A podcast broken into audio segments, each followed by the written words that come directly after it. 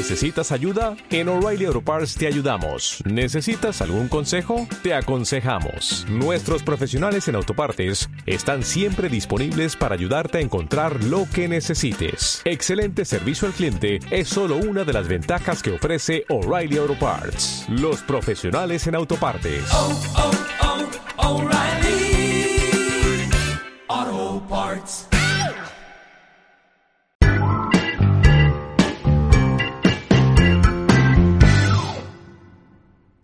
Hoy Facebook me ha recordado que hace seis años me encontraba en Las Peñitas, en León, una playa preciosa del Pacífico nicaragüense, y que ese día, hace seis años, hubo un terremoto allí de 7,2 en la escala de Richter y nos tuvimos que evacuar de esa playa porque había una alerta de tsunami recuerdo que tuvimos que recoger todas nuestras cosas por la tarde, ya eh, se está haciendo de noche, y nos fuimos pues tierra adentro en la ciudad de León.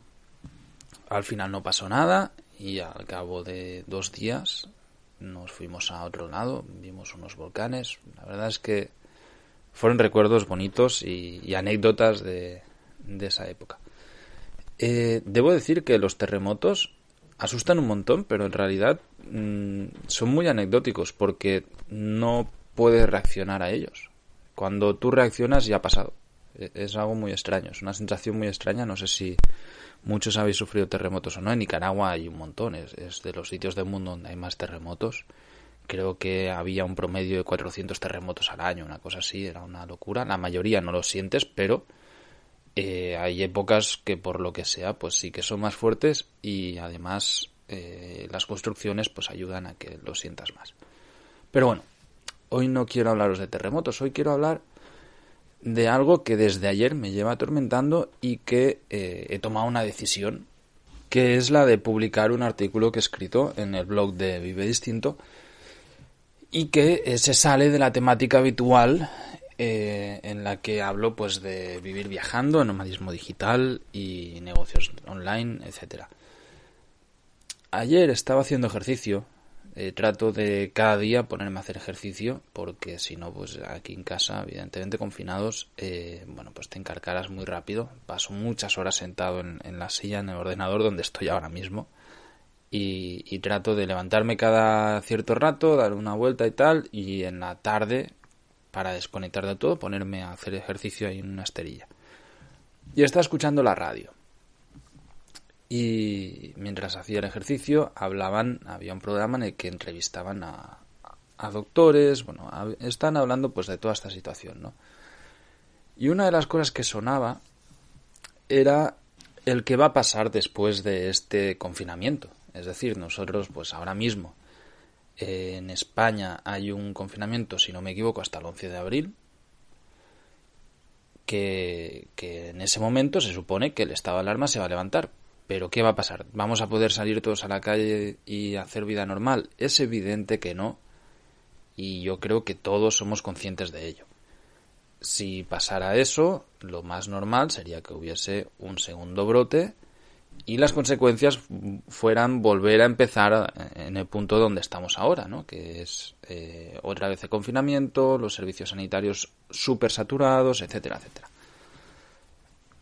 Entonces, bueno, teorizaban un poco sobre los distintos escenarios que se pueden plantear, que es el de salir por tramos de población, salir poco a poco, que vayan liberando paulatinamente nuestras situaciones, por ejemplo, en El Salvador eh, funciona que puedes salir según la finalización de tu DNI, de, tu número de identificación personal, pues puedes ir a comprar unos determinados días. Aquí de momento no hay ese tipo de restricciones, sencillamente es para todos igual. Pero es evidente que vamos a tener unas restricciones durante bastante tiempo y que se van a alargar seguramente meses. Y me puse a darle muchas vueltas a la libertad. Para mí el concepto de libertad es lo más importante. en, en muchos aspectos, ya no solamente en libertad social, sino en libertad personal, libertad de movimiento, libertad de tiempo, libertad de pensamiento. Me considero una persona muy libre. Eh, he antepuesto la libertad a muchísimas otras cosas en mi vida. Eh, para mí, como os digo, es muy importante. Y ahora mismo, como sociedad, como individuos, no somos libres. Nos hemos auto encerrado porque creemos y consideramos y hemos entendido que es una necesidad social que, tenemos que cumplir porque es la única manera en la que podemos combatir esto. Como os digo, ayer estaba escuchando esto y, y, bueno, pues empecé a reflexionar sobre, sobre todo el tema de la libertad. Y mientras estaban mis reflexiones haciendo abdominales, escuché que ya hablaban de una recomendación de médicos que era la de crear unos DNIs virales, unos documentos de identificación personales intransferibles como el DNI que reflejaran nuestras vacunas, nuestras enfermedades y en este caso en específico si habíamos pasado no coronavirus o si teníamos hecho un test que demostrara que no tenemos el coronavirus recientemente. Y esto lo debatían en la radio.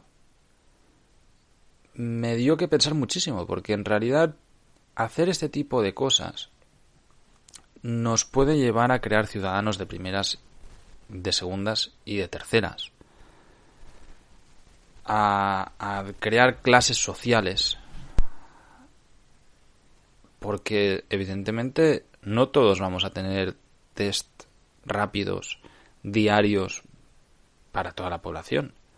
Entonces, no todo el mundo va a poder permitirse el tiempo de hacerse un test cada día y actualizar su DNI viral para poder circular libremente. Todo este tipo de cosas, bueno, las iban debatiendo y, y daban que pensar muchísimo. Vino también la idea a la cabeza que es algo que, ya se debate desde hace mucho tiempo y que realmente, si lo piensas, parece sacado de Black Mirror, pero bueno, la situación actual también, que es la implementación de microchips identificadores. Un, chip, un nanochip, súper pequeñito, totalmente inofensivo, evidentemente, eso nos lo tienen que recalcar varias veces que, se pone bajo la piel, como el chip que llevan los perros. Y, que sencillamente bueno, servirían para identificarnos, para controlar un poco el movimiento, eso, pero eso es secundario, no pasa nada. Y que nos, bueno, pues dirían al Estado que nos debe controlar, pues, eh, si hemos cumplido o no con los test víricos y las vacunaciones, etcétera, etcétera, ¿no? Y bueno, todo esto al final eh, me dio pie a, redactar un artículo donde ordené un poco las ideas y la cabeza de todo lo que está pasando, ¿no? Y, puse, escribí pues lo que llevo pensando desde hace días, que muchas veces no se dice por porque es muy fácil tachar de o catalogar de conspiranoico o, o demás. Yo no creo en teorías de la conspiración, no, no, voy por ese rollo. Pero sí que veo que los estados o los poderes van a aprovechar esta situación de una manera en la que podemos salir muy perjudicados como sociedad y como individuos. Y que libertades que ahora mismo tenemos asumidas como inquebrantables, como puede ser la libertad de movimiento o la libertad de pensamiento, o la libertad de expresión, que poco a poco ya se han visto menguadas en los últimos años, sobre todo en España, la libertad de expresión. Eh, todos conocemos casos de, músicos en la cárcel o de juicios por Twitch. Es, es bastante surrealista, pero es, pero es tal cual. Y que ahora pueden agraviarse mucho más debido a que la situación es tan excepcional que todos debemos aceptar colectivamente recortes sociales muy bestias, excepcionales evidentemente, pero que no van a ser una excepción, que se van a convertir en regla, y eso es peligrosísimo. Y tampoco doy ninguna solución a ello, porque no la tengo, no tengo ni idea de cuál puede ser la solución. Sencillamente lo comparto a modo de reflexión, porque es algo que, bueno, pienso que es necesario pararse a pensar, que, de esta situación van a cambiar muchísimo las cosas, que la sociedad tal y como la conocemos va a cambiar yo creo que para siempre.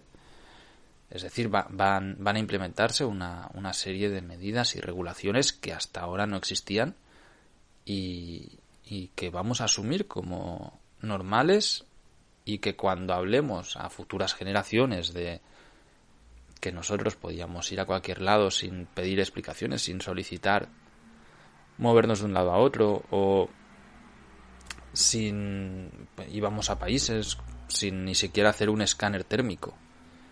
Van a alucinar, les va a parecer que, que hablamos de una época anterior muy extraña, ¿no? Es como cuando hace 50 años la gente volaba con pistolas.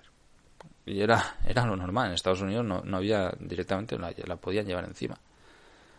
Eh, pues eso, al final ahora a nosotros nos parece increíble. Dices, no hombre, pero ¿cómo no vas a subirte a un avión sin haber pasado por un arco de seguridad? Pues antes no, no había eso. Lo que pasa es que a todos eh, nos han enseñado pues lo que pasa cuando, cuando no hay estas medidas de seguridad, ¿no? Pues que secuestren el avión y lo estampan contra unas torres enormes y lo vemos en directo todos en la tele.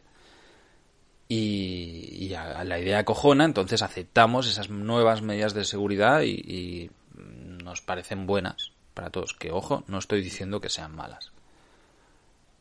Pues yo creo que a raíz de este virus, de esto que está pasando ahora, van a suceder este tipo de cosas en un nivel muchísimo más grande.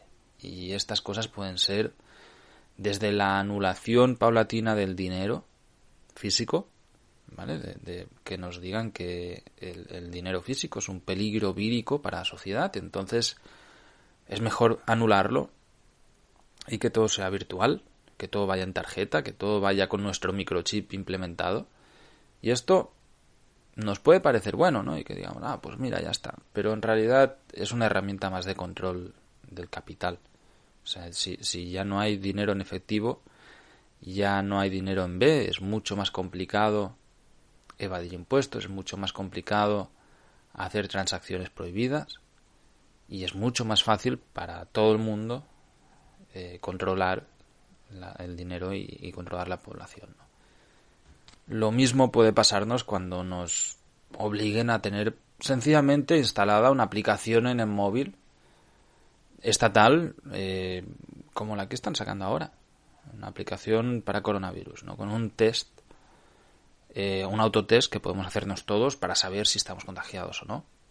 Si tenemos los síntomas de coronavirus o sencillamente es un resfriado, pero que tiene un inofensivo sistema de localización por GPS que te va a controlar el movimiento. Y al final, bueno, todas estas cosillas que entendemos ahora que son necesarias porque nos lo repiten por activa y por pasiva y porque si vemos las noticias las cifras horrorizan y es cierto, es, es un horror lo que está pasando. Y como sociedad lo que está pasándonos es que estamos agachando todos muchísimo la cabeza. Y vamos a salir de este confinamiento como corderitos. Y no nos vamos a quejar. Y no vamos a cambiar absolutamente nada de las cosas. Vamos a seguir aplaudiendo. Y, no digo que aplaudir sea malo para nada. Yo creo que lo que están haciendo los sanitarios es no solo de aplaudir, e-, es de mucho más. Pero no nos vamos a acordar de pasar las cuentas a los que nos han llevado a esta situación. Y ahora voy a hablar de un caso local, de, del caso de España. Porque es el que en estos momentos estoy viendo, ¿no? En otros países es, peor todavía. evidentemente. Pero en el caso español, la sanidad ha sido precarizada, que no precaria.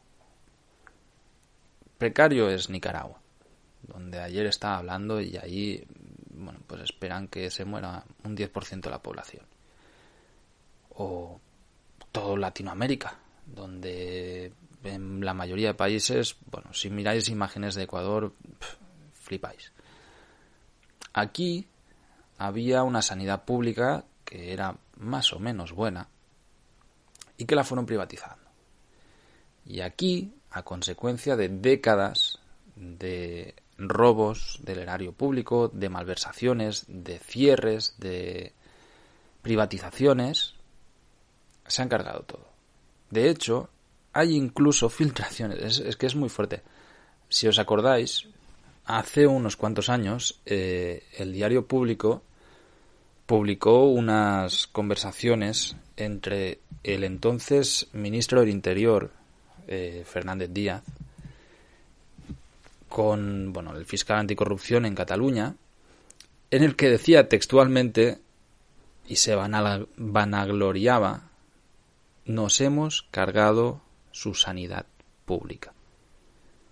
Me parece demencial que estas cosas sucedan, pero es que también podéis, y eso es fácil en Google, lo podéis encontrar fácilmente, ver a Esperanza Aguirre, mm, bueno, visitando hospitales públicos que está privatizando en ese momento y encarándose a personal sanitario que estaba protestando por su visita. Bueno, todo esto es que es demencial. Eh, ahora mismo Esperanza Aguirre estaba hospitalizada por el coronavirus, igual que su marido, y atendida por esos mismos sanitarios que ella despreciaba unos años atrás y que echó a la calle. La realidad española es que los enfermeros, los licenciados en medicina, los médicos, tienen un sueldo tan mísero que han tenido durante años que marcharse al extranjero. Y en Inglaterra está lleno, llenísimo de enfermeros españoles. Y en Alemania también, y en muchísimos otros países de la Unión Europea donde han valorado mucho mejor el sistema sanitario. Y esto es una vergüenza. Y esto es algo que no deberíamos dejar que siga pasando, pero es que además deberíamos rendir las cuentas de por qué ha pasado todo esto. Es, es importante este punto. Es decir, vale, no podemos salir de esto y decir, bueno, va, ya ha pasado, vamos a ahora lo siguiente que vendrá es una crisis económica y vamos a tener un montón de cosas excepcionales por la crisis económica. Y eso va a hacer que no podamos ni siquiera quejarnos de todo lo que ha pasado. Y la verdad es que preocupa. No puede ser que tengamos una OTAN, que tengamos un montón de imbéciles con fusiles, organizados en equipos internacionales, con coordinaciones de, toda Europa, con un presupuesto brutal y que no tengamos respiraderos. Es, que es, es, es vergonzoso. Y que además no haya ningún tipo de coordinación internacional ante pandemias. Después, porque nos creemos que esto es la primera pandemia del mundo y no. E, e, el coronavirus es la primera que nos afecta a todos los de Occidente. Pero hace muy poco estaba el ébola. Y hace menos todavía estaba el SARS. Y luego el SARS-2 y han habido otras enfermedades pandémicas, pero que no han afectado a Occidente. Y en este caso sí que nos ha afectado a todos y evidentemente ahora todos corremos ante la desgracia. Pero se podría haber preparado todo esto. Se debería de haber preparado y no se ha hecho. Y eso es algo de lo que tenemos el derecho y debemos tener la libertad de quejarnos y de pedir explicaciones y responsabilidades. Porque es que si no, nos vamos a hundir como sociedad. No puede ser que sencillamente como todo es tan excepcional, permanezcamos en silencio, aguantemos y sigamos y tratemos entre todos de salvar esta situación. Joder, que es que en esta situación nos han metido unos. Y, esos mismos que nos han metido van a seguir mandando. Y eso creo que es responsable comentarlo y, por lo menos hacer reflexionar en esta dirección. Y aunque se vaya de la temática habitual de la que estamos acostumbrados todos a, que yo hable, pienso que es necesario y además me apetece reivindicar todo esto, porque al final la sociedad en la que vivimos nos afecta a todos y aunque yo lo he dicho por activa y por pasiva que trato de manera individual y egoísta de vivir al margen de esta sociedad y realmente es tal cual, a mí me encantaría poder vivir en una sociedad mejor en la que se preserven los derechos sociales, donde no tengamos que hipotecar nuestra vida por tener un techo, donde podamos trabajar de manera individual sin tener que trabajar para el Estado, y ahí voy con el tema de los autónomos, donde el Estado legisle y gobierne para nosotros, porque ahora no es así, ahora tenemos a un montón de gente que gobierna para ellos mismos y nosotros somos sencillamente los que pagamos el pato. Es que no tiene más. Tenemos que vivir según la manera que nos digan, pero es que además administran a como les sale los cojones. Dan dinero a los bancos, deciden crear infraestructura que no sirve para nada. Tenemos en España más de 300 aeropuertos, que es demencial kilómetros y kilómetros de, ferrocarril que no lleva a ningún lado. Lo mismo con autopistas, con autovías, ayudas a grandes empresas, dinero a bancos. Es que, bueno, la lista ya creo que todos la conocemos, ¿no? Todo esto ha pasado y, y hay que pasar factura a los cabrones que han hecho esto, porque nos han abocado a una sociedad de mierda y nos han abocado a la sociedad en la que ahora nos encontramos donde tenemos un sistema sanitario precarizado que no soporta las necesidades de la población. Y si miráis los índices de mortalidad de coronavirus en este país o en Italia, donde también ha pasado lo mismo, y los comparamos con Alemania, Suecia, Irlanda o tantísimos otros países, nos daremos cuenta que todo esto que nosotros permitimos a estos cabrones tiene sus consecuencias y que también es responsabilidad nuestra individual tratar de cambiarlo. Así que bueno, ahí va mi granito de arena hacia este cambio. Por lo menos, pues, unos cientos de vosotros vais a escuchar esto y otros cientos espero que lo lean. No creo que sirva absolutamente nada, pero por lo menos mi conciencia se queda un poco más tranquila. Que tengáis buen día, nos escuchamos mañana.